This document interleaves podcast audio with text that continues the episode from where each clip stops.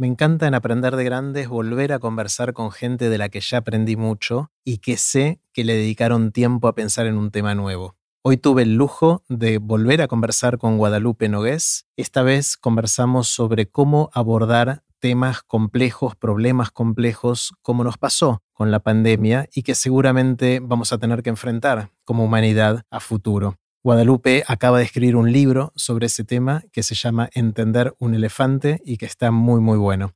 También con Lupe jugamos al juego de aprender de grandes. Antes de dejarlos con Lupe, les cuento qué es todo esto.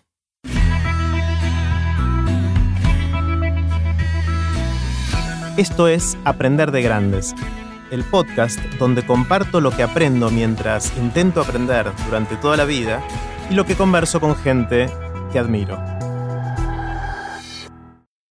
Si te gusta aprender de grandes, creo que disfrutarías también del curso El rompecabezas de la vida. En el curso vas a reconocer cómo sos una persona única, vas a desarrollar tu voz propia y mejorar tu impacto en el mundo, y vas a conocer gente espectacular y pasarla mejor en la vida. En la primera edición participaron 493 personas de 19 países. La segunda edición empieza el 25 de febrero y se puede hacer de manera sincrónica participando de las clases o de manera asincrónica viendo los videos de las clases. Podés ver todos los detalles e inscribirte en aprenderdegrandes.com barra rompecabezas. Puse los links de este episodio en aprenderdegrandes.com barra lupe 2023. Ahora sí, con ustedes, Guadalupe Nogués. Hola Lupe. Buenas, buenas. ¿Cómo va? Nada, hermoso estar acá de vuelta. Eh, exactamente, yo estoy re contento de volver a tener la oportunidad de seguir conversando. Desde ya. Y bueno, le dedicaste mucho esfuerzo y tiempo recientemente a pensar cómo como humanidad podemos hacerle frente a muchos desafíos que seguramente vamos a tener en una situación que nos hace vulnerables y en un sistema complejo que no sabemos para dónde va a disparar y escribiste un libro del tema y siempre que alguien le dedica, alguien como vos, le dedica tanto tiempo a pensar algo, me interesa mucho saber qué aprendiste en todo eso. Nada, qué, honor, eh, qué responsabilidad. Em, pensé mucho, leí mucho, eh, conversé con mucha gente sobre el tema y sí, traté de escribir un libro con las principales ideas, pero, mm, pero yo lo veo más como empezar una conversación, sumar una cosita que pueda mm, a partir de ahí, digamos, seguir. Que otros lo tomen, que lo arreglen, que le sumen capas, que me peleen. Em, así que ese fue un poco, un poco el propósito. Y, y sí, no, saliendo de la pandemia por ahí no es muy marketinero hablar de los próximos desafíos complejos, pero a mí me parece importante que no dejemos pasar este pequeño momento donde ya estamos un poco mejor, estamos retomando nuestras vidas más o menos normales, obviamente con cicatrices, digamos. Em, y estamos, para mí el riesgo es que ahora digamos, bueno, bueno, volvamos a lo mejor que se pueda, ya está, nos olvidamos, y que la próxima, que en algún momento algo va a volver a pasar, em, sea en un año, en 10, en 20, no me importa, que de vuelta nos agarre como de mal sorpresa parados. y mal parados. Y, pues es como, este para mí es el momentito ventana para tratar de hablar de estos temas em, que tienen que ver con complejidad, con las cosas que son complejas. Y a nivel humanidad venimos muy bien resolviendo las cosas que son difíciles, que exigen saber mucho, que exigen muchos recursos, pero que agarramos y las resolvemos. Tipo, fabricar una vacuna que funcione, fabricar la escala, distribuirla, eso es algo que fue glorioso como lo hicimos esta, en esta pandemia. Y ese tipo de cosas científicas y tecnológicas me parece que están bastante encaminadas. Pero después todo lo que es mucho más complejo, donde tenés un, sistema de, con ejes entrelazados y dinámicos, digamos, como que van cambiando, ¿no? Eso ya no, no lo estamos haciendo muy bien, va a seguir pasando, entonces un poco la propuesta es, bueno, ¿cómo hacemos a partir de ahora, mirándose adelante, para prepararnos? no va a pasar solo, lo tenemos que hacer. Está buenísimo. Ahí me gusta la distinción entre un problema difícil y uno complejo. Eh, creo que llegar a Marte es difícil, pero no es tan complejo, porque está claro qué es lo que tenemos que lograr. Eh, hay un montón de dificultades, es difícil, pero no hay tantas variables escondidas, no hay tantas cosas que no sepamos o, o impredecibles, quizás algunas hay. Pero una pandemia que nos agarra así con todas las variables eh, de salud, de epidemiología, económicas, sociales, no sé, todo eso tiene un montón de interrelaciones que lo hace no un sistema, un problema difícil, sino un problema complejo, ¿no? ¿Es esa la distinción? Sí, bueno, a mí me gusta también es, un poco personal, no, no es que no lo inventé yo, lo tomé, pero a mí una clasificación que me gusta, esa es la clasificación que me gusta, los nombres que me gustan mm. es eh, hablar, por ejemplo, del problema de ir a Marte, de llevar una, sonda a Marte como un problema domesticado. Domesticado. Que ya es como un perrito domesticado. Mm. Eh, puede hacerse el malo, digamos, eh, pero sabemos cómo se porta, sabemos lo que necesita y tenemos el control es predecible dentro de un marco de imprevisibilidad. Ir a llevar una sonda a Marte es hacer un paso, después otro paso, después otro paso, y lo tenemos más o menos manejado. Puede fracasar, pero eso es algo que es como un hilo, digamos, vamos de, A a B, ¿no? de una punta a la otra, y o llegamos o no llegamos, pero el camino es ese. En cambio, los problemas salvajes, que bueno, los problemas complejos, que a mí me gusta mucho llamarlos salvajes son... Domesticados versus salvajes. Domesticados versus salvajes. Los salvajes no sabes con qué van a venir, van a tener efectos inesperados. Us, digamos, yo usé mucho la pandemia como ejemplo. La pandemia en sí ya está, ya, quedan cosas, por supuesto, pero ya está. Em, la usé como ejemplo para analizar algunas cosas y diseccionar este tipo de problemas, porque además todos lo vivimos, o sea, la pandemia la vivimos todos, pero el, esqueleto de este tipo de problemas. Lo vemos también en crisis climática. Y también a mí me gusta pensarlo como que, bueno, no sé, si viene una invasión extraterrestre, va a ser ese mismo tipo de problema, un problema salvaje. Va a afectar una cosa, nosotros vamos a responder, al responder vamos a estar generando como vibraciones, digamos, en distintos ejes, eh, después nos van a volver tipo boomerang algunas cosas que no esperábamos, y al mismo tiempo las personas metemos mucho ruido, porque algunos quieren una cosa, otros quieren otra, necesitan una cosa o necesitan otra, ¿no? Entonces, esa estructura de la complejidad, que es como lo que lo vuelve salvaje al problema, em, sí, estuve mucho, mucho con eso, eh, y creo que es una perspectiva que se está hablando de esto en todo el mundo, pero siento que todavía no está tan presente. Está bien, ahora obviamente te voy a preguntar qué aprendiste pensando en eso y mm. cómo podemos empezar esta conversación eh, sobre ese tema.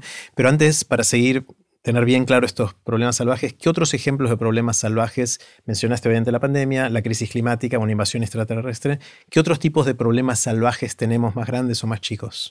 Los que tenemos hoy no, es un tema de grandes o chicos, sino un tema de esto, como de estos dos grandes ejes. Por un lado, un sistema en donde lo, uso la pandemia que realmente vivimos todo como ejemplo, ¿no? O sea, atacamos el, tema salud, que es el más urgente, el que teníamos como muy delante. Eh, al atacar eso, por supuesto, hay costos de eso que nosotros hicimos para proteger la salud. Hubo costos económicos, educativos, eh, sociales, políticos, derechos humanos. Se puede enumerar muchísimo. Es otra discusión de si estuvo bien o no ese esa, digamos, como el, tuneo del costo-beneficio, ¿no? pero una cosa toca a la otra. Es un sistema que no solamente está interconectado, sino que esas relaciones cambian, porque el Estado hoy no es el mismo de mañana. Entonces lo que quizás hoy más o menos está controlado, mañana se desestabiliza. Eso lo vuelve salvaje, ¿no? Eso es como súper inabordable. Pero además de ese eje está este componente social. Y el componente social no es trivial. Eh, con el ejemplo anterior de, mandar una sonda a Marte o algo por el estilo. En general, lo social no, mueve la aguja. Em, pero con la pandemia todos teníamos algo que decir, digamos, ¿no? Según cómo nos comportábamos, estábamos colaborando, empeorando con algún aspecto del problema. Em, y después nos comportábamos distintos según nuestras necesidades y nuestra forma de vida y un montón de cosas que son atendibles. No es que desobedecíamos tampoco, ¿no? no. Em, y esa, ese tipo de estructura lo vemos hoy, primero, crisis climática es un, tremendo ejemplo, lo vemos hoy también en pobreza, em, en educación, y no es una casualidad que sean los problemas que no estamos nunca terminando de resolver. Entonces, me parece que hay algo ahí donde todos sabemos, decimos, uy, bueno, sí es que es complejo, pero hay que activar, ¿no? Eh, me parece que falta todavía un poquito más de eso. Hacia, bueno, es complejo. ¿De, qué manera es complejo?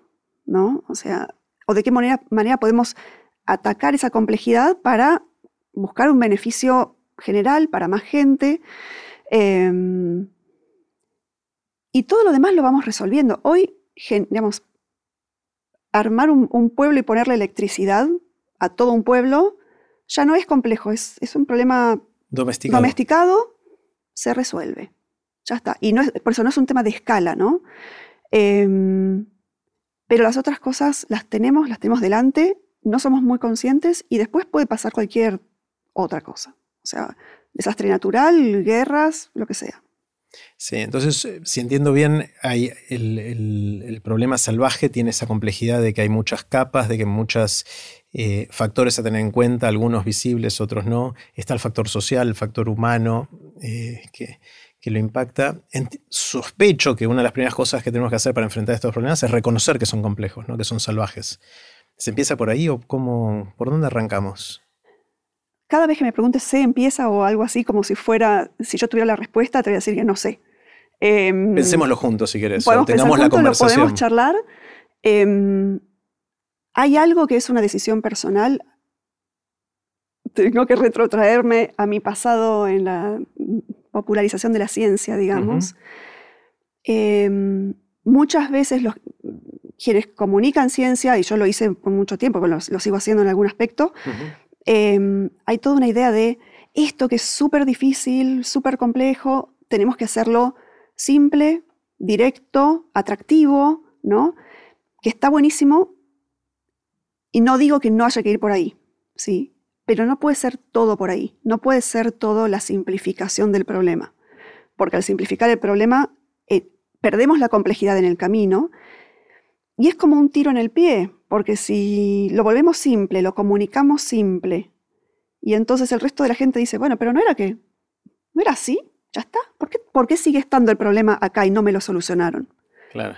Eh, entonces ahí hay algo donde, bueno, quizás hay que hablar de manera compleja de los problemas complejos. Y eso, eso no es marketinero, eso es sumamente difícil de mm. hacer y tenemos poco entrenamiento en comunicar de esa manera, en entender de esa manera en, debatir de esa manera, ¿no? Porque después generar conversaciones, y ahí hay algo donde también siento que se me conectan muchas de las cosas que siempre me, estuvieron interesando en estos últimos años, por lo menos, que es em, cómo comunicarnos, o sea, cómo comunicarnos en la complejidad con distintas perspectivas sociales, con, un, con sistemas interconectados que no terminamos de entender, ni los vamos a terminar de entender, em, con lo cual reconocer que son complejos para mí es clave reconocer, admitir, y hay algo en, no barrer abajo de la alfombra esa complejidad que me parece que es un superpoder.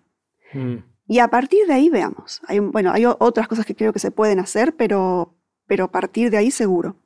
Claro, estoy pensando en cosas que pasaron durante la pandemia, como el ejemplo reciente más cercano a estos problemas complejos que, como decís, nos, pegó a todos de distintas maneras.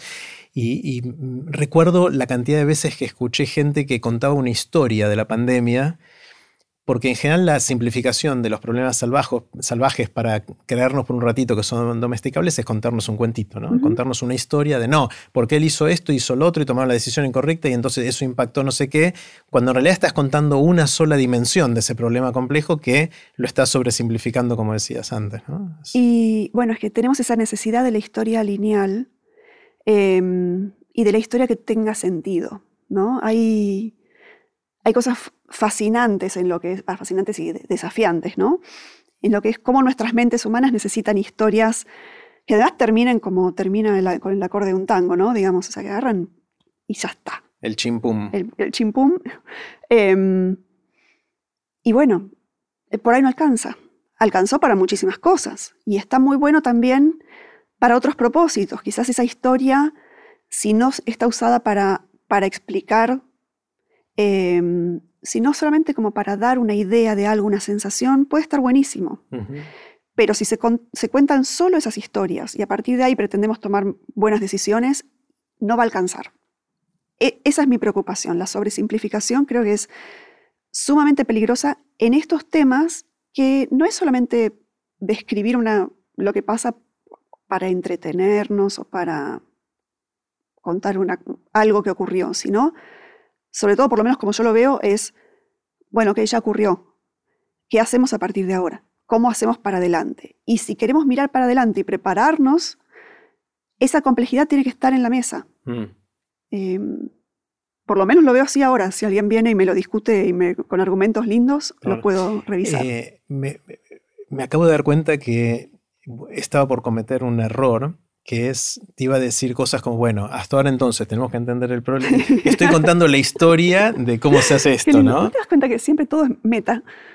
hay mucho meta acá, ¿no? Porque te iba a decir esto, te iba a decir, bueno, tenemos que empezar reconociendo que los problemas salvajes son complejos, eh, tenemos que evitar caer en la narrativa lineal, tenemos que evitar la sobresimplificación o la simplificación, sí, sobresimplificación para que no nos dé la sensación que el problema salvaje es, un problema domesticado. Pero me acabo de dar cuenta que estoy contando una historia Pero lineal lo podemos sobre tunear, eso. eso mismo lo podemos tunear un chiquitín y ya es otra cosa. A ver. En vez de hacerlo lineal, digamos, secuencial, ponerlos como mojones, ¿no? Digamos, como banderitas. Banderitas, esto está bueno que esté, este ingrediente está bueno que esté, este también, este está bien. O sea, vamos sumando ingredientes a, la sopa, digamos. Eh, o sea, no es la receta, sino la lista de ingredientes. La lista, la lista y después vemos, porque después vemos qué hace falta, en qué momento, quién es el actor más relevante o más adecuado para, para tomar esa, digamos, esa bandera. Em, y ahí se arma la trama. Y pensarlo en términos de red o de, trama me parece que es bastante más útil en el caso de la complejidad, ¿no? Porque es como, bueno, en realidad yo lo pienso mucho como tela de araña en el sentido de que tenés la tela, pero debería ser una tela como que no tiene principio ni fin, ¿no? Una cosa súper extendida, pero una vibración acá se propaga, aparece en otro lado y se propaga y vuelve, antes, después vuelve, deformada, pero es como si fuera una tela de araña que al mismo tiempo le estamos cambiando los hilos de lugar. O sea, porque es dinámico, todo cambia. El estado en un día no es el mismo estado en otro día. No hay manera de contar una historia lineal con eso.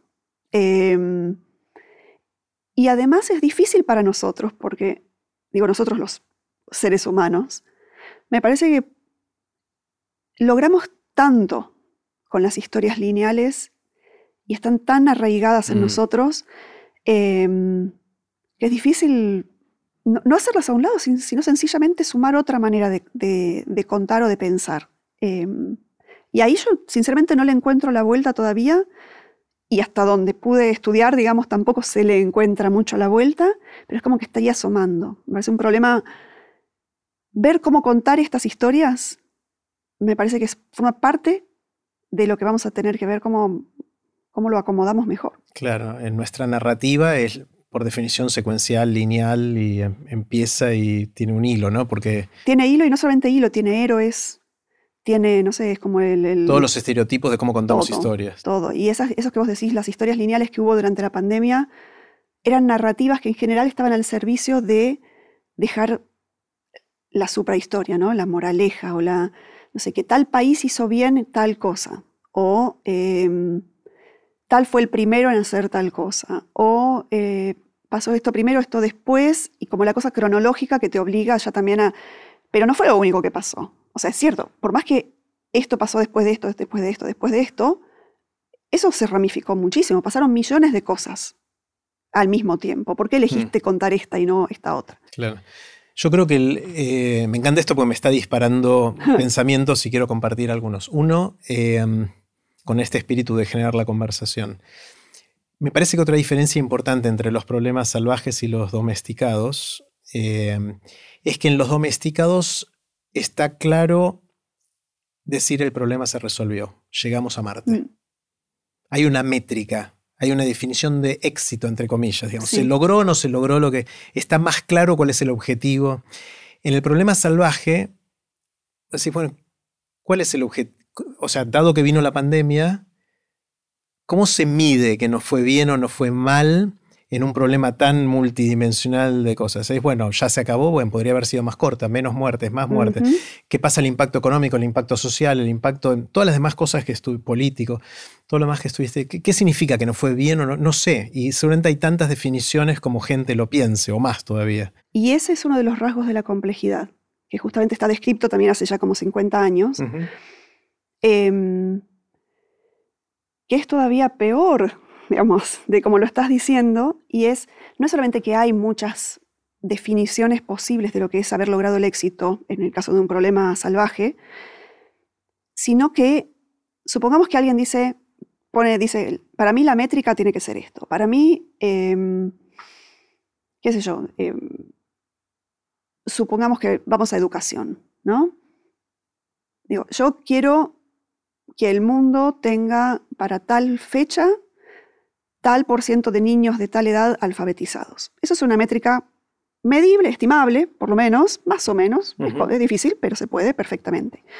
Em, si vos estás diciendo, quiero alfabetizar a los chicos de esta edad, ahora el problema que vos estás viendo es ese. La solución que vas a pensar es, necesito alfabetizar a chicos a esta edad. Y quizás decís, bueno, pero si yo lo extendía dos años más a la edad arbitraria que definí, quizás la solución es otra. Mm. O si yo no digo que el problema es alfabetizar, sino que lo que quiero es que tengan competencias científicas mínimas. O puedo decir, quiero que terminen la primaria. O quiero que este grupo tenga tal nivel de pobreza y entonces lo empezás a mezclar con otros problemas, ¿no? Lo que tiene de extra, de dificultad, todo esto es que quien define qué es llegar, al mismo tiempo que está diciendo quiero llegar hasta acá, ya está como deformando el pensamiento en qué tipo de acciones tiene que hacer para llegar hasta ahí. Y recortó el, mundo. Claro, poner un objetivo a un problema salvaje es tratar de domesticarlo cuando todavía no es domesticable y lo de alguna define, manera. Claro, lo fija. Que, que ojo, que, hay, que, hay una tensión ahí. Sí, nos ordena también. Ordena y, realmente. Y nos da un criterio para decidir que sí, que no. Seguro. Por eso, la complejidad se ataca no diciendo, uy, qué complejo esto, no hay nada para hacer, sino, bueno, si yo ser conscientes de que estamos recortando así el mundo, ¿no? Entonces, si yo quiero alfabetizar a los chicos de hasta esta edad, hago acciones para eso, pero con el borde del ojo tengo que estar viendo lo otro que está pasando y estar viendo que quizás yo estoy haciendo esto, pero le estoy errando en otra cosa que se desprende, que es lateral, y me genera algo que yo no me imaginaba que me iba a generar.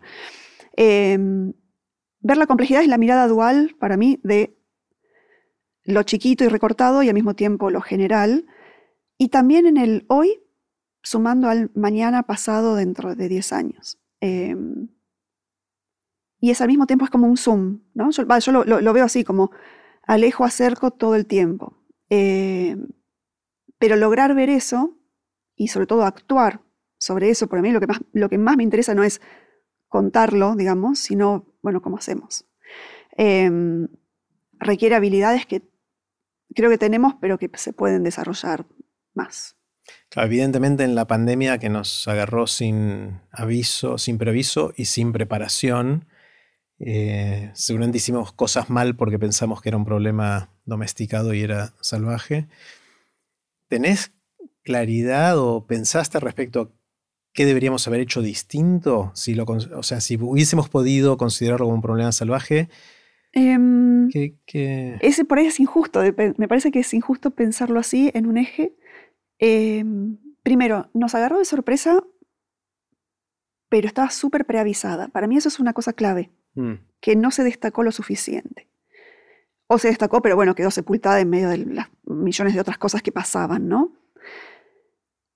Cualquiera de los expertos de, sobre todo de virus estos que surgen todo el tiempo, eh, se venía diciendo hace décadas, de millones de maneras distintas. Se decía en la comunidad científica que algo así iba a pasar, se decía en la divulgación, em, mucha comunicación de ciencia que también decía, esto va a pasar. Lo que pasa es que saber que va a pasar no te dice cuándo va a pasar. Y prepararnos para algo así, sobre todo cuando hay prioridades más urgentes, porque desde ya que eso hay que tenerlo en cuenta también, em, A veces es difícil. Pero hay países que tomaron acciones para prepararse para Mm. una posible pandemia en algún momento, pero después es difícil justificar el, el, digamos, el- gasto de presupuesto a una preparación para un, algo que no tiene forma todavía, eh, cuando eso mismo se puede usar hoy para algo que sé que, bueno, esas tensiones también las tenemos que poner sobre la mesa, ¿no? Y, y hay algo ahí donde nos agarró por sorpresa, que la próxima no nos agarre por sorpresa. O sea, es... Y digo la próxima para no decir lo que tenemos ahora todavía, ¿no? Al lado. Y hay algo donde para accionar en una dirección que nos deje mejor parados, em, nos tenemos que poner la mochila al hombro, digamos. Eso, eso va a tener que pasar. Entonces, si decimos, bueno, está bien, esto ya pasó y en algún momento va a volver a pasar otra cosa o algo parecido, lo que sea, em, sí, va a pasar medio lo mismo. O sea, no, no es solamente pensar la complejidad, es, bueno, cómo actuamos en la complejidad. Claro. Y solamente con pensar no llegamos a ningún lado. Con contarla no llegamos a ningún lado, porque eso ya se vino haciendo. Pero es, es factible pensarlo distinto, porque la forma en que lo pensamos es como pensamos los seres humanos. Como... Y aparte esto no es que es una persona que toma una decisión, No, tal cual. es, es- es como decisiones distribuidas en millones de personas que se comportaron de cierta manera. Em, eso yo lo, lo veo de esta manera. Em, también después de mucho pensarlo y todo, pero bueno, puedo estar equivocándome desde ya. Cuando, si si las cosas dependen de cómo las, exclusivamente de cómo las pensamos, es cierto lo que decís, estoy a full con eso. Em, pero para que las cosas no dependan de cómo las pensamos, nosotros podemos generar procesos que propicien determinada cosa. Em, no estamos pensando si cruzar o no cruzar la calle. Ponemos un semáforo, que es una señal clara de qué es lo que tenemos que hacer. Después podemos hacer caso o no, pero hay algo sistematizado que, nos, que saca el pensamiento de O nosotros. sea, no nos obliga a tomar la decisión en cada, cada momento. vez, en cada momento. Entonces, generar esos procesos, Mm, eso es lo que todavía somos buenos generando procesos, pero eh, procesos que puedan lidiar con la complejidad, eh, bueno, poco. Pasa que hay cosas que se pueden hacer, hay, para que no dependa esto, ¿no? De la decisión de cada uno. Hay algunos países que tienen, por ejemplo, em, muy buena reportería de datos. Te digo algo que es como muy, muy básico, porque la información de qué es lo que está pasando la vas a necesitar siempre, pero sin duda en, en complejidad. Eh, si no, ¿cómo vas a actuar si no sabes lo qué está pasando en este momento? ¿no? Entonces, medir de manera rigurosa, tener eso accesible, que, eh, sea transparente, que sea confiable. Los distintos interlocutores, los grupos interesados que cada uno quiere su cosita, eh, digan, bueno, está bien, no estoy de acuerdo, pero estamos todos de acuerdo en que este número de, por ejemplo, fallecidos en tal mes es real. Bueno, eso es un proceso que seguro hace falta, incluso en tiempos más tranquilos, y podemos mejorarlos. Eh, entonces hay cosas que no es eh, inventar la, pólvora, la pólvora, digamos, es quizás no alcance. Eso es lo que todavía creo que no lo tenemos resuelto, eh, pero que sume. O sea, tener datos eh, públicos, transparentes, bien ordenados, accesibles. más rápidos. Rápidos. eh, Porque hay algo en la, com- en la complejidad que te, que, que te obliga a todo, el mis- a, a todo el tiempo iterar, ¿no? O sea, claro. haces una cosa, ves qué pasó, ves si pasó lo que vos pensabas que iba a pasar o no, y ahí empezar a ajustar, ¿no? Todo el tiempo estar haciendo... Son experimentos científicos que estamos Y haciendo. todo el tiempo. Eh, y para eso hay que poder medir, saber. Em, y en eso, si bien todos los países estamos medio en la misma, hay algo donde hay algunas cosas que ya están bastante bien resueltas en algunos países. Entonces se puede, digamos, sin, sin reinventar la rueda, ¿no? O sea, vamos, vemos cómo otro país hizo algo. No necesariamente la adaptación va a funcionar, pero es, bueno, procesos que andan mejor acá, bueno, a ver, trato de hacerlo yo en este país, a ver si funciona un poco mejor. Bueno, datos es uno. Entonces, ¿hay, hay algún otro tipo de procesos? Por ejemplo, ¿cómo, dado los datos, tomamos decisiones?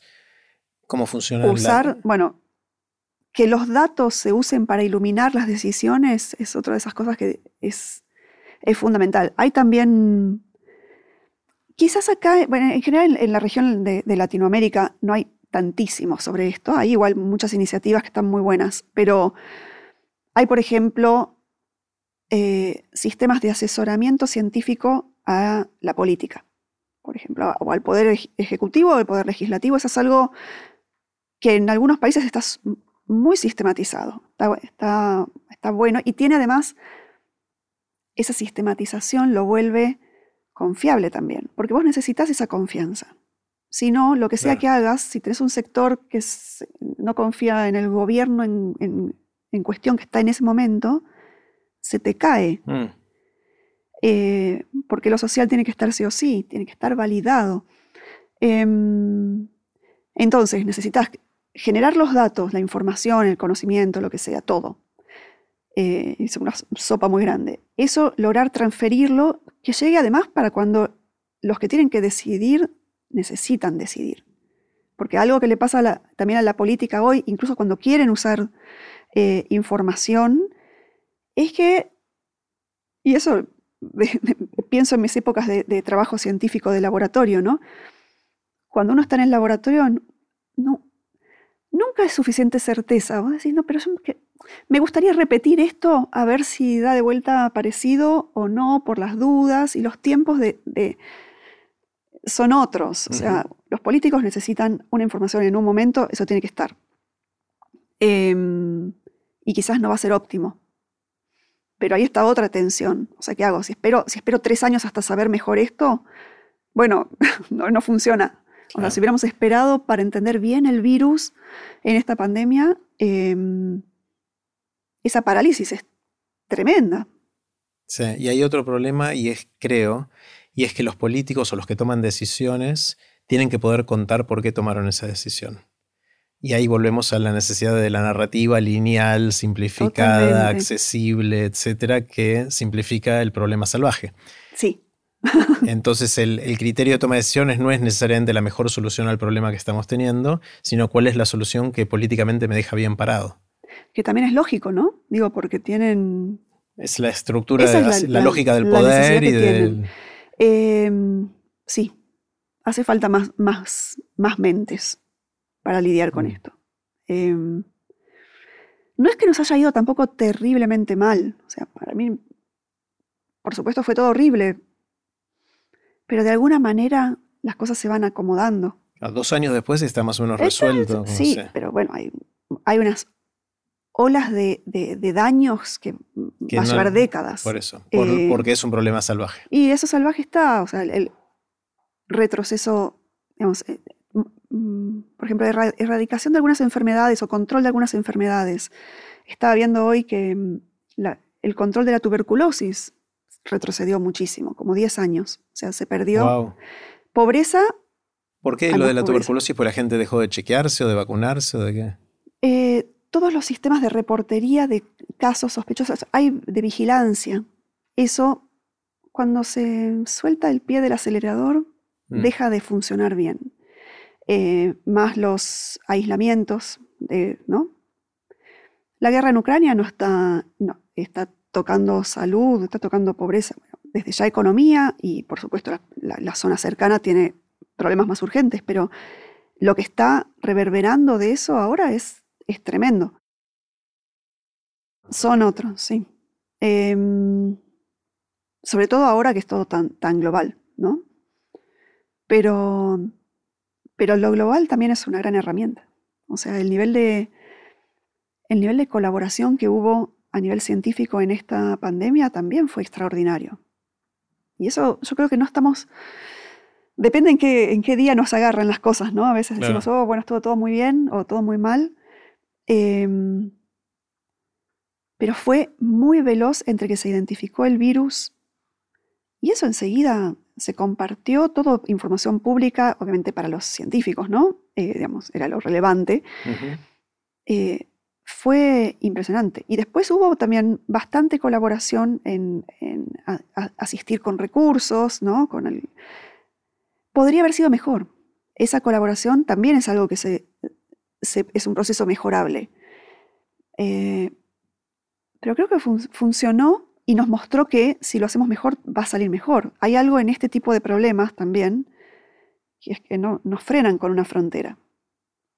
Eh, nada de esto termina con una frontera. Entonces, si un país dice, bueno, me las voy a arreglar yo, con mis recursos, mi gente, y al lado no me importa lo que pase, en última instancia le va a volver también como boomerang. Y con la pandemia pasaba eso. O sea, los, países más ricos podríamos haber, o sea, quizás no podría decir, bueno, podrían haber colaborado un poquito más, ¿no? Em, pero fueron muy rápidos también para darse cuenta de que si al del lado le va mal, a mí también me va a ir mal. Eh, entonces, la acción egoísta que protege a mis ciudadanos es mandar vacunas a otro continente. Em, hay algo ahí en ese entretejido también, que si bien lo global es parte de la amenaza, también es parte de la solución. Sí, por otro lado, muchos países, sobre todo donde políticamente tenían cierto signo político, privilegiaron el beneficio local y, y, no la visión sistémica de que si no nos ayudamos entre todos, nos hundimos entre todos. Em, y eso me parece que es uno de los grandes problemas que tenemos porque la inequidad que hay, y en algunas dimensiones puede ser inclusive creciente, se parece un poquito a esto. Y no solo inequidad en acceso a vacunas, inequidad en todo, eh, económica, social, de oportunidades, etc. Si se siguen abriendo las aguas, va a ser tanto más difícil para todos eh, convivir y, estar juntos y pasarla bien. Y, sí. Em, pero parecería que con el, ahora que suben muchos nacionalismos y, nos cerramos más, esa globalización que estaba y nos ayudaba a ver los problemas como globales, estamos retrocediendo un poquito, ¿no? Bueno, de eso hay algo, digamos, que, que, no mencioné antes y me parece que llega el momento inevitable de mencionarlo, que es que otra de las cosas que necesitamos es mejores expertos, especialistas en, en su disciplina, y también como otro perfil de expertos que son los que logren conectar entre a estas disciplinas entre sí. Porque si vos me preguntás a mí qué hacemos con eh, eh, el, nacionalismo, qué sé yo, por supuesto que yo no sé de eso. Leí mucho, traté de, abordarlo con, responsabilidad, pero me excede. A mí me excede economía, política, o sea, estoy tratando de, tejer eh, con mis limitaciones una perspectiva que seguro que otra gente sabe muchísimo más que yo.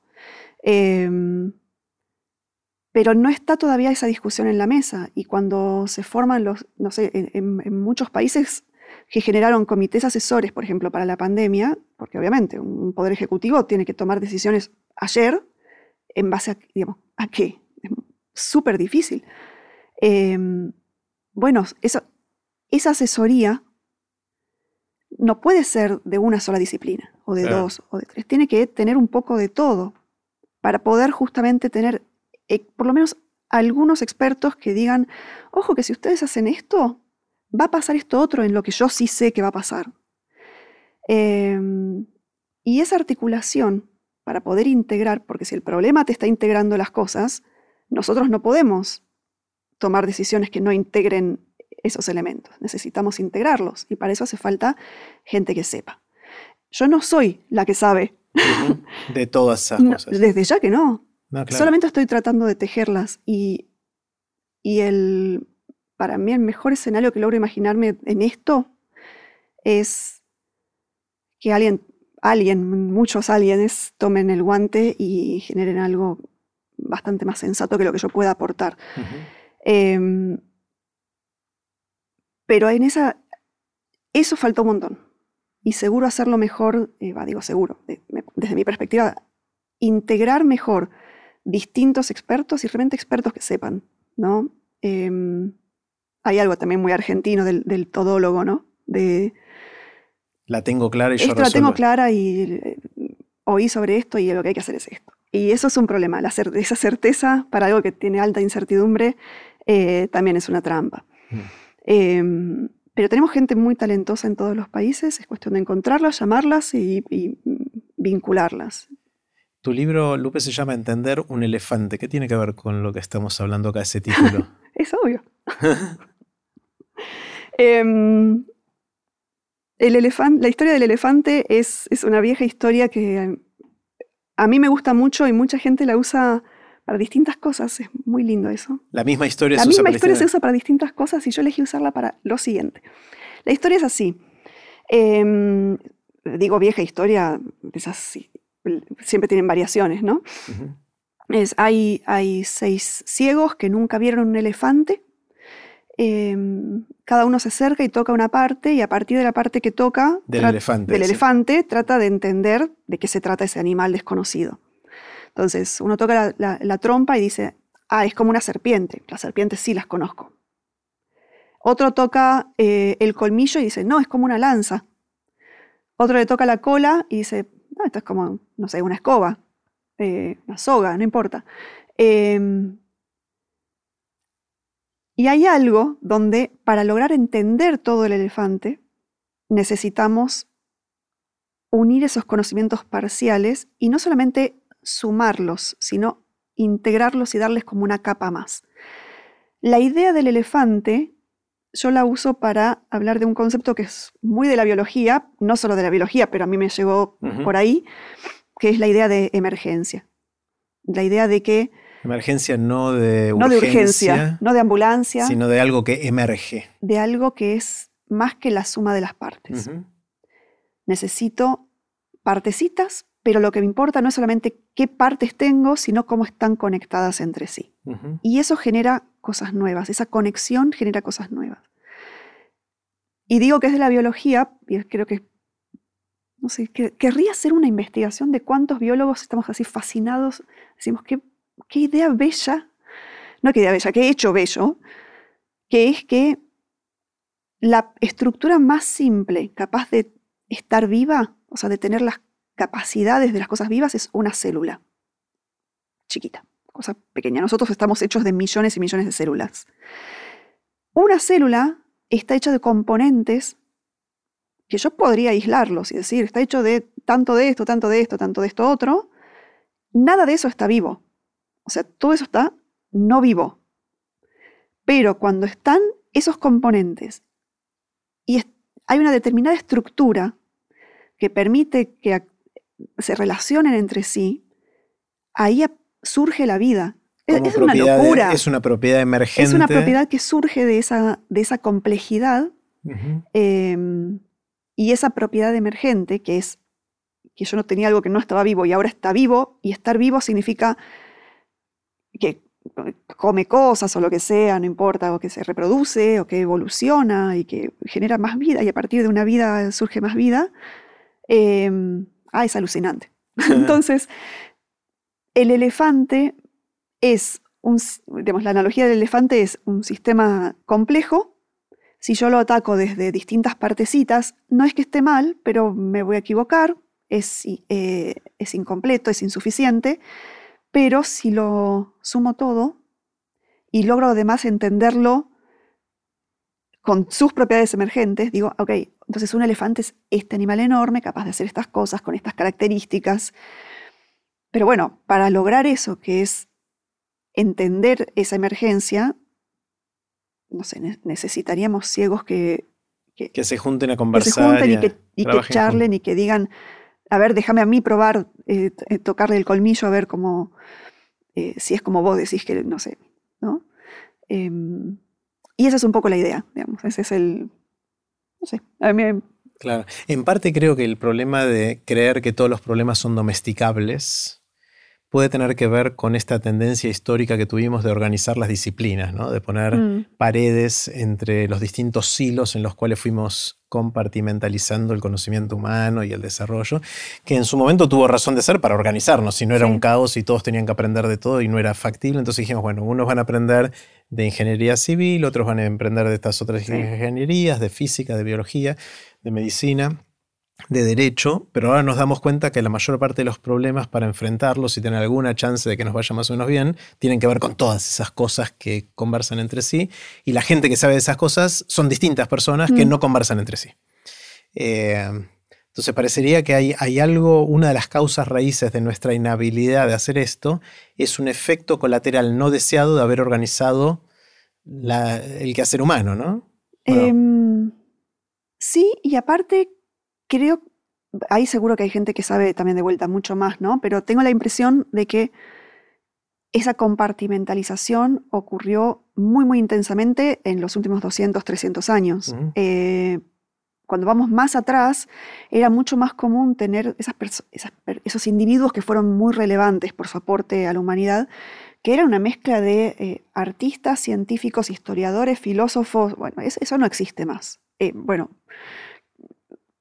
existen otras cosas. Hoy cualquier eh, persona que se recibe de cualquiera de estas carreras específicas seguramente sepa más que ese individuo de hace 500 años, ¿no?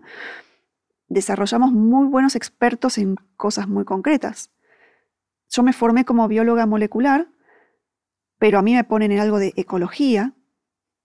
No, no sé nada, puedo puedo leer los trabajos científicos más o menos, pero yo de eso no sé. Em, y eso es dentro de la biología me pasas a las cosas tuyas, olvídate. Claro. Em, ni hablar política, economía, o sea. Y hay algo en esa compartimentalización que está buenísima y yo creo que, o sea, es positiva en el sentido de que si queremos los mejores ingenieros, hace falta eso para tener los mejores ingenieros. Pero si eso es lo único que tenemos, ¿cómo conectamos? ¿Cómo hacemos que después, por ejemplo, un epidemiólogo puede hablar con un economista, puede hablar con un docente, puede hablar con eh, padres de los chicos que tienen que ir a la escuela y no están pudiendo ir a la escuela, em, puede hablar con la persona que se ocupa en, el puerto de los trámites de, ingreso de mercadería. saberes que no son solamente em, la cosa más intelectual o quizás más, o más técnica, sino también ese saber hacer del experto que eh, estaba hablando eh, hace un par de días con, un gran abogado eh, que me decía cómo clasificaban los expedientes, que si uno les pregunta cómo la gente que clasifica expedientes, pero ¿en qué te estás basando para esta pila decir esto es acá, esto es acá? Lo veo. Hay saberes que ni siquiera son, los podemos contar. Y te necesitamos todo eso. Y para poder integrar todo eso, eso no lo estamos sabiendo hacer todavía muy bien. Hay algo ahí, no sé, igual, tanto vos como yo que nos fuimos moviendo de nuestras primeras disciplinas, creo que hay algo de eso que, que también es muy atractivo, ¿no? Claro. Eh, no sé, va, no sé, puse palabras en tu boca. No, no, y eh, de hecho una de las cosas que a mí más me entusiasma de aprender de grandes es la posibilidad de conversar con gente tan distinta en ámbitos tan, tan variados eh, y me divierte mucho hacer conexiones entre cosas que escucho de un mm. artista o de, un científico, un, educador, alguien que trabaja en, mejorar la sociedad, lo que fuera. Eh, y eso me parece que, a mí por lo menos me, hace sentir bien cuando hago esas conexiones y siento que no las hacemos lo suficiente o no, no las hacemos casi nada. Entonces es empezar a atender esos puentes, pero seguimos teniendo las especializaciones. Sí, a mí lo que más pena me da, y lo digo también como profe de quinto año de secundario, es ¿no? nuestro último año y entonces eh, muchas veces tengo charlas con, algunos estudiantes sobre, bueno, qué van a estudiar después o qué, cómo se perfilan, ¿no? Y hay una, como una especie de mandato muy fuerte, en, en algunos casos, sobre estudiar una carrera y, y que sea algo como súper definitivo. Y lo que más pena me da primero entiendo esa angustia, ¿no? También es una edad en donde uno tiene esos, esos planteos. Creo que compartimentalizamos tanto y lo volvimos una carrera tan como que si después querés cambiar de camino, perdiste el tiempo o fracasaste en algún sentido, que no estamos dejando como espacio para esta exploración. Hay, hay gente que dice, yo quiero hacer matemática, voy a hacer matemática, hizo matemática y toda la vida trabajó de matemático. Y es feliz, perfecto, y es bueno en lo que hace. Y hay otros que necesitan otra cosa, otra exploración, ¿no? Entonces, eh, ¿cómo puede ser que enseguida separemos, para empezar, por ejemplo, humanidades de lo que son nuestras ciencias? Eh, digo nuestras, ¿no? Eh, más exactas Y, naturales. Em, como si fueran, por supuesto que tienen metodologías de trabajo diferentes y particulares, y el experto experto va a tener que aprender eso. Pero en la complejidad, que tiene las cuestiones más técnicas, de conocimiento más de ciencias naturales o tecnológicas, ¿no? Eh, y también lo social, sin duda necesitamos por lo menos poder, nada, que haya sociólogos, antropólogos, psicólogos, eh, bueno, e-, economistas, eh, científicos de todo tipo, junto con los que tienen los saberes técnicos. y, esa partición es como si fuera una bifurcación. Muchos estudiantes lo viven como o me voy para el lado de las humanidades o las artes o lo que sea, o para las que tienen matemática, digamos. ¿no? Esa es la distinción. Esa es la distinción. Y mm, hay algo ahí donde quizás, no sé, no lo sé, ¿eh? pero yo me pregunto mucho si quizás no necesitaríamos sistemas educativos terciarios o universitarios muchísimo más flexibles. Sí, por otro lado querés tener a los expertos, ¿no? Sin duda. entonces, Ese camino ¿cómo, tiene que estar. ¿Cómo tener lo mejor de los dos mundos, ¿no? La posibilidad de seguir profundizando y desarrollando eh, al mejor ingeniero, al mejor médico, lo Pero tiene que haber gente que esté pensando estas cosas. Sí, en definitiva, hay pocos de estos. O sea, no, sé si es un... No sé si es tener una especialidad y después levantar la vista y decir, bueno, ¿qué más hay? y meterme en otras cosas, o desde una estar mirando el campo grande. No, yo, no, lo, no, lo, sé, pero me, me parece que en algún punto al, e, eso debería ser una opción, ¿no? Tampoco puede ser un, yo quiero cursar, no sé, catar vinos y después pretendo construir un edificio. Yo a ese edificio no me mudo. Todavía, claro, yo preferiría saber que, ¿no? Sí, que aprobaste estructuras 4, sí, claro. Mínimo. O como se llame la materia. Eh, claro, o sea, hay, hay saberes que incluso van, a seguir mejorando, esperemos, ¿no? cada vez van a ser más exigentes y más profundos. Eso sin duda tiene que estar. Pero el otro también tiene que estar. ¿De qué manera? Eh, es un camino que todavía no, lo veo muy recorrido, pero estoy segura de que debe haber gente que piensa en estas cosas y que mm. alguna idea concreta debe tener. Mm. Juguemos un ratito, si querés, al juego de Aprender de Grandes, ¿te copás? Dale. Es, así, vamos a hacer una modalidad. Acá están las cartas del juego de Aprender de Grandes. Eh, voy a mezclarlas. Vamos a hacer así. Eh, yo voy a sacar tres cartas al azar. Te las voy a leer en voz alta. Y vos, o sea, cada una tiene una pregunta, ¿no? Y vos contestás una de las tres preguntas la que vos quieras. Pero a mí también me das. Y después hacemos al revés. Después vos sacás tres cartas, las lees en voz alta y yo contesto. ¿Sí? Dale. Voy a, voy a agarrar tres al azar para vos. Estas tres. Después, ahora cuando te toque el turno, haces para mí. Dale, no tengo ni idea de con qué me voy a esperar. Te leo estas tres preguntas y vos elegí una que quieras contestar. Primera, ¿cuál crees que es la noticia reciente más interesante? Anda, anda escuchando y después elegís la que vos quieras. ¿Cuál crees que es la noticia reciente más interesante? Segunda, ¿qué harías distinto hoy si supieras que vas a vivir 200 años? Y tercera, ¿cuál es tu hack o truquito favorito? Puede ser algo tecnológico, de organización, etcétera. La de 200 años de... sí, bueno, entonces te la leo de nuevo, te la leo de nuevo. ¿Qué harías distinto hoy si supieras que vas a vivir 200 años? ¿Qué harías distinto? Todo eso que uno cree que tendría que hacer y no hace, ¿no? Vos que sos el experto en hábitos. A ver, ¿qué? Em, creo que trataría de pasarla mejor. Trataría de, de cuidar más mi bienestar porque esto, estoy como en una carrera contra el tiempo. Si voy a tener un poco más de tiempo, y sobre todo si voy a ser vieja tanto tiempo, em, creo que sobre todo dormiría más, haría más ejercicio, estaría más con la gente querida, todas esas cosas que uno dice, no, no, no, no, llego, no llego, y es lo, por lo menos en mi caso, lo primero que postergo, em, porque es como la distinción entre la, la carrera corta, le meto mucho mucha velocidad y, cuando llegué, llegué y no doy más, eh, versus la maratón, ¿no? Y la típica pregunta es, ¿por qué no hacerlo ahora, no? O sea, que ¿a dónde querés llegar? Es la pregunta típica de esto. Caramba. Sí. Recorcholis. Eh, recorcholis. Em, es, que, es que quiero hacer tantas cosas. todo me da curiosidad y todo me quiero aprender todo y no llego. Es muy difícil para los que sentimos esa curiosidad, somos conscientes a veces de que la prioridad, entre comillas, debería ser lo otro, Eh. que si el mundo fuera distinto, cuando resuelva las cosas voy a hacer lo que es importante, pero mientras tanto ¿Pero a hago vos esto también otro. te pasa? Me pasa, obviamente, me pasa con muchas cosas. Últimamente estoy tratando de ser más consciente de eso y, y es difícil, ¿no? Vivir hoy como si fuéramos a vivir 200 años, pero a veces ese tipo de decisiones te ayuda a, inclusive a vivir mejor si la vida no es tan larga, ¿no? Es, eh, Sí, igual sabes que me voy de acá y sigo a 4.000 revoluciones. claro, nos, nos pasa, es nuestra deformación histórica con la cual... Pero no está bien, no lo intenten en sus casas. bueno, saca vos tres cartas para mí.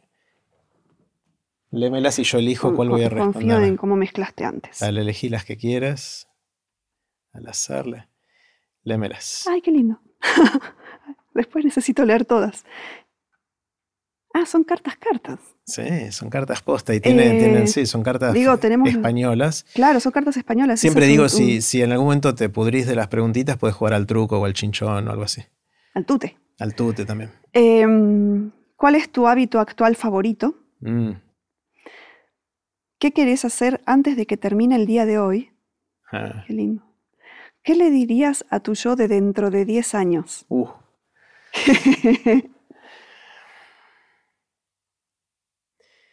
A ver, de nuevo, cu- ¿cuál es mi hábito actual ¿Cuál es tu favorito? hábito actual favorito? Sí.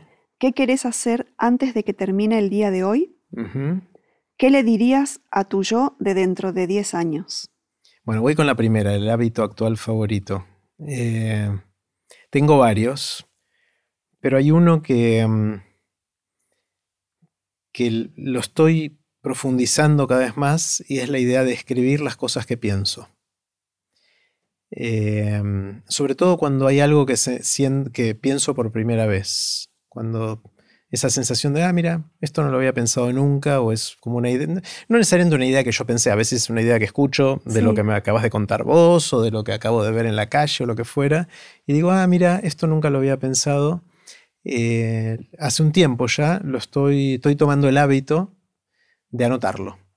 Y al principio empecé con un cuaderno físico que le puse un título grandote en, afuera que decía hoy lo pensé por primera vez. De, de hecho, Qué después en las siguientes versiones se llaman HLPPPB, que es hoy lo pensé por primera vez. Eh. Eh, y, y me está pasando algo muy loco y es que tengo la sensación, voy a hablar por mí, pero creo que, esto que siento es bastante representativo de lo que nos pasa a muchos, no sé si a toda la humanidad, pero a muchos.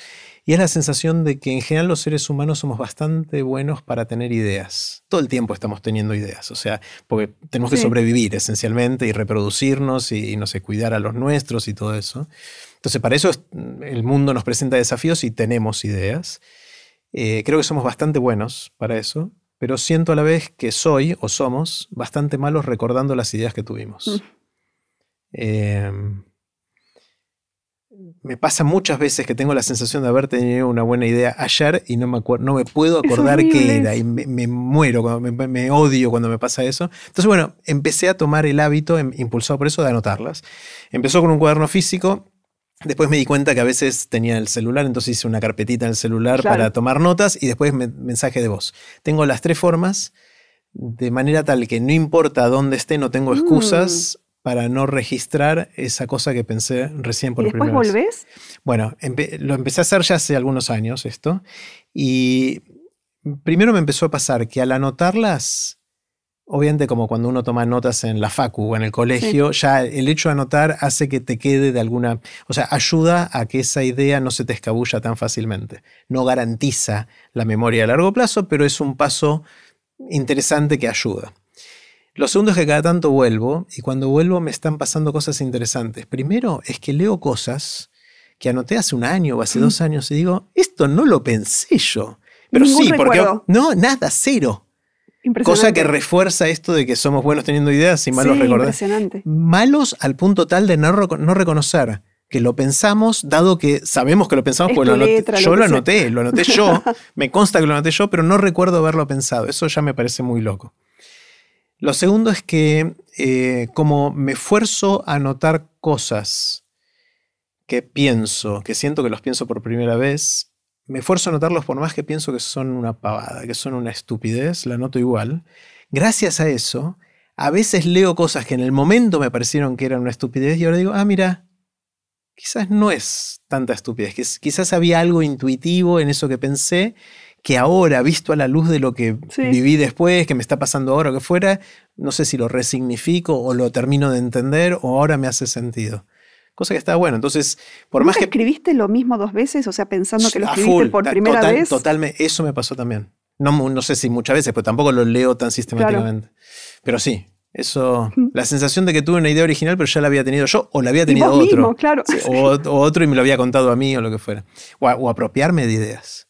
Digo, eh, pienso algo, lo anoto y después me entero que esto ya lo había leído en algún, o lo había escuchado en algún lado. Es muy difícil eso de, ser justo con las fuentes, ¿no? De, citar todo lo que uno quiera citar para...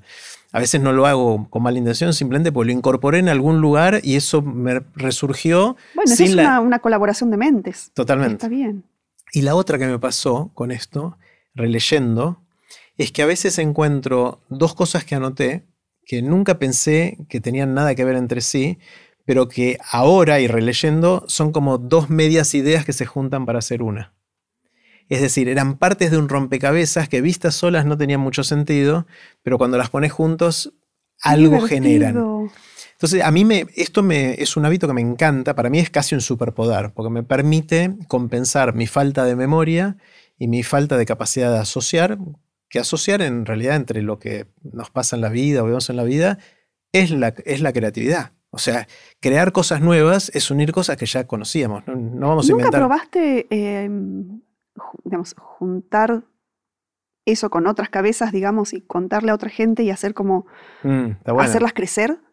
Está bueno. Con otra gente, con otras mentes, digo. Está bueno. Bueno, el, yo creo que las maneras que están escritas no necesariamente serían entendidas. Así como están ah, escritas, están escritos en mi idioma. En crudo. Es como cuando uno escribe y después solo vos entendés tu letra. Bueno, acá yo tiene mucho código mío que lo escribo para entenderlo yo. Pero a mí me parece que lo que vos hiciste escribiendo este libro es hacer eso. O sea, es tomarte el tiempo para decir esto que me preocupa, que me interesa, que a lo que le dediqué tiempo para pensar, ¿cómo hago para contarlo de una manera que pueda ser útil y sembrarle ideas que pensaron por primera vez a otros. Mm. a mí me parece que escribir un libro es una forma fantástica de hacer esto. O sea, para mí un libro bien pensado, bien escrito, es una fuente increíble de poder acceder un ratito a la mente de otra persona. Porque esa persona le dedicó el tiempo para, para compartirlo, para comunicarlo. Y no hace falta que sea un libro. Yo escribo este email todos los lunes que mando con ideas para empezar la semana. Es mi canal para tratar de canalizar alguna de estas cositas que siento que y hay gente que lo hace por YouTube y cada uno se expresa. Está todo, está todo bárbaro. puede. Entonces a mí me parece que de alguna manera aprovechar el consumo adictivo que tenemos de las redes sociales y de, de todo YouTube y de todo eso para decir, ¿por qué no consumimos un poquito más lento? y aprovechamos a tratar de que eso sean ideas que pensamos por primera vez y ver cómo hacer para conectarlas en un cuadernito, en una libretita electrónica o en nuestro propia mente con las cosas que ya tenemos. Yo me preocupa a mí la, adicción, que, tenemos muchos a, las distintas plataformas o dispositivos, pero siento que la, si la moderamos un poquito, bajamos un poco la, velocidad y aprovechamos para, para saborear cada una de esas cosas, puede enriquecer nuestras vidas y transformar esa adicción en algo positivo. Suena lindo como, como idea, no sé si funciona. claro, hay que lograrlo. Hay que lograrlo. Eh, y a mí me, el, la libretita esta, que la tecnología es una libretita posta de papel y lápiz, digamos, que después le agregué el otro, pero empezó con eso y para mí estuvo espectacular. Pero, ¿Sistematizarlo, ordenarlo, eh, clasificarlo, no? ¿Lo vas a dejar así? todo como... bueno, también tengo todas las cosas que quiero hacer en la vida y no sé cómo... Eso, eso. Es que no alcanza el tiempo. Claro, sí. Lo peor de todo es que capaz que decías 200 años y tampoco alcanza el tiempo. Es, lo que uno se acostumbra, uno se acostumbra a las nuevas cosas. Eh, rápidamente nos acostumbramos a vivir más porque la, la, expectativa de vida que tenemos ahora, si tenemos suerte y vivimos 70, 80, 90 años con buena salud, era algo poco soñable para gente hace no tanto tiempo. Esas son grandes cosas que logramos como humanidad. Pero rápidamente queremos 200. Y sí, no alcanza. Somos insaciables, ¿no? Como, y viendo bien, con dientes, ¿no? Digo, Exactamente. ¿Querés que te saco otra carta? ¿Te hago otra pregunta? Pásame el mazo. Igual para que saques estas tres Las primeras que yo tres te hice. saca- las retiramos, dame. Vale. Bueno, hay distintas modalidades de jugar. Esta que estamos haciendo es una que a mí me gusta. Para sí, para jugar entre dos está buena. Saco estas tres cartas y te las leo. A ver qué, qué te tocó. Vos elegís una. Me tocó, mira, el 3 de oros, que dice lo siguiente. Uh, esta es difícil. Vale. ¿De qué te arrepentís? ¿Cuánto tiempo hay? Primera pregunta. Segunda pregunta, siete de copas. ¿Qué te gustaría dejar de hacer? Mm, Y tercera pregunta, mira, tienen algo de común todas estas. El 9 de copas dice, ¿estás priorizando lo que consideras más importante en tu vida? Justo algunas cosas de estas tocamos lateralmente Sí. recién. Entonces voy de nuevo. ¿De qué te arrepentís? ¿Qué te gustaría dejar de hacer? ¿O estás priorizando lo que consideras más importante en tu vida? ¿Cuál querés responder? Qué difícil. Te tocaron la- tres las veo muy difíciles. comunes, ¿eh? Mu- Muy Sí, em, tienen, tienen bastante overlap, sí. bastante solape. solape. Solape se dice overlap, ¿no? En, castellano. No tengo ni sé, idea. Solape, sí. Sí. Solapamiento. Solapamiento. No sé cómo se Sol- dice. Solapación. Sí. Em, el de priorizar. Va a ver que ese fue. creo que es ¿Estás más- priorizando lo que consideras más importante en tu vida? No, no. El tema es que, ¿ves? Eh, Priorizar me parece que también linealiza. Em, hay algo donde, por ejemplo, a mí me gusta hacer muchas cosas distintas, no, no una sola cosa mucho. Yo priorizo esa diversidad, pero a veces o algo ocupa más espacio porque tiene que ocurrir en ese momento y no lo puedo postergar, em, o en ese momento estoy yo mucho más como con el foco y las ganas de hacer eso y descuido lo- los otros, y entonces ahí podríamos decir que priorizo, qué sé yo. Quería escribir, no quería escribir un libro, quería que, haber escrito un libro. Es una tragedia eso, Mm. porque hay que hacerlo. En el momento de escribir un libro, con todas las dudas y todas las idas y vueltas, y la- la- la- a mí me- no me resulta fácil, obviamente prioricé eso y descuidé un montón de otras cosas. Y la respuesta es claramente, claro, no, no prioricé lo que más me importaba, pero dado que sí quería que existiera el libro, no había otra, con lo cual sí prioricé. Si en vez de mirarlo en una escala inmediata, Claro. lo haga una escala más grande. Igual la priorización no tiene que ser gratificación inmediata, si no estaríamos todo el tiempo. Entonces sí. Entonces creo que ten- teniendo la, la suerte que tengo de poder tomar Mm. decisiones, eh, no tener cubiertas muchas cosas que eh, de, de la subsistencia del día a día, digamos que no, no son una preocupación grande. eh, sí, no, entonces capaz que sí, priorizo en una escala más, más grande. Qué loco. ¿Vos lo hacés? Em, hmm. ¿Vale, vale devolver? Sí, eh, vale, el vale devolver la pregunta. Sí, vale todo en realidad en este juego. No sabía cuándo decir Sí, vale, vale todo, vale todo. Eh, yo siento que por momentos sí, por momentos no. O sea, tengo arrebatos de... Y esto me lo, Marce, mi esposa, me lo critica bastante, o me lo observa aunque sea, pero yo creo que lo critica bien criticado. Y es el hecho de que a veces yo digo, bueno, voy a grabar episodios de Aprender de Grandes, y bueno, una semana estoy grabando eso, y pero a nivel de, de una intensidad, pero porque soy así, ¿no? Y entonces esa semana descuido un montón de otras cosas, dejo de moverme físicamente o de comer bien o de otras cosas que quiero hacer, porque me es difícil ponerle foco a todas esas cosas a la vez, ¿no? Pero también reconozco que soy así. Entonces tampoco quiero remar contra mi propia corriente porque así me sale el, el flujo de mi energía personal, ¿no? Y hacia dónde, hacia dónde voy. Así que no, sé si estoy priorizando las cosas bien. Sí estoy dedicándole, creo, más tiempo que en épocas pasadas a, a pasar tiempo con la gente querida sin esperar a, a vivir 200 años, pues sé que no voy a vivir 200 años, entonces quiero hacerlo mientras pueda. Eh, en eso me ayudó mucho algo que, que compartió Tim Urban, que es este pibe yankee que, escribe un, un blog que se llama Wait But Why, que también tiene una charla TED sobre la procrastinación que se hizo bastante Ah, conocida. sí, claro. Sí, sí, de hecho, él fue en que su charla TED dijo una frase parecida a lo que dijiste vos recién del libro. Él dijo, yo no, nunca quería dar una charla TED, quería haber dado la charla. TED porque la ¿Ves? Y preparación capaz es muy que me robé la idea de Quizás eso. te y sin lo que querer vos por ahí- claro, totalmente. Por ahí lo tomaste inconscientemente de algún lugar.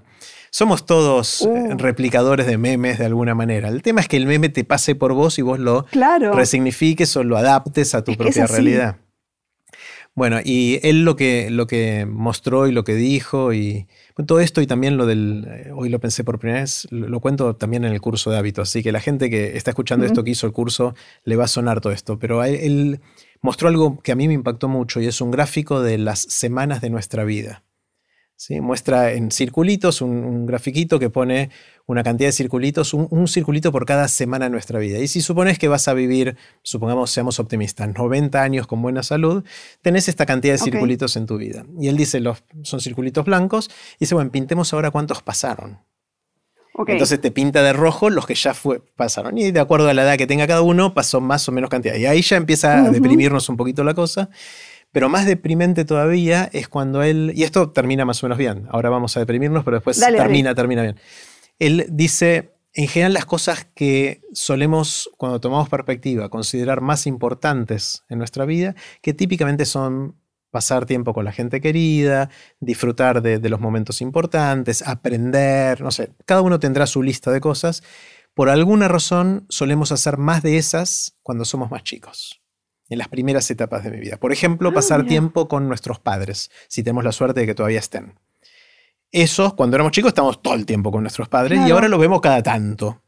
Algunos más, otros menos, sí. pero si haces la cuenta del tiempo que te queda con tus padres, te queda menos todavía de lo que te muestra el gráfico de cuánto tiempo te queda a manera proporcional, porque fue más intenso en las... Entonces, todo eso es mala noticia y bajón. La buena noticia es darse cuenta de esto y reconocer de que dentro de las limitaciones que tenemos, algo de flexibilidad solemos tener si realmente queremos cambiarlo. Entonces yo eso desde que lo vi me impactó bastante y estoy tratando de pasar más tiempo con mis viejos dentro de lo que puedo, ¿no? Va, de nuevo, ahí estoy ya tirándome para abajo, pero estoy tratando de, de hacerlo y creo que un poquito lo estoy logrando con, con la gente querida.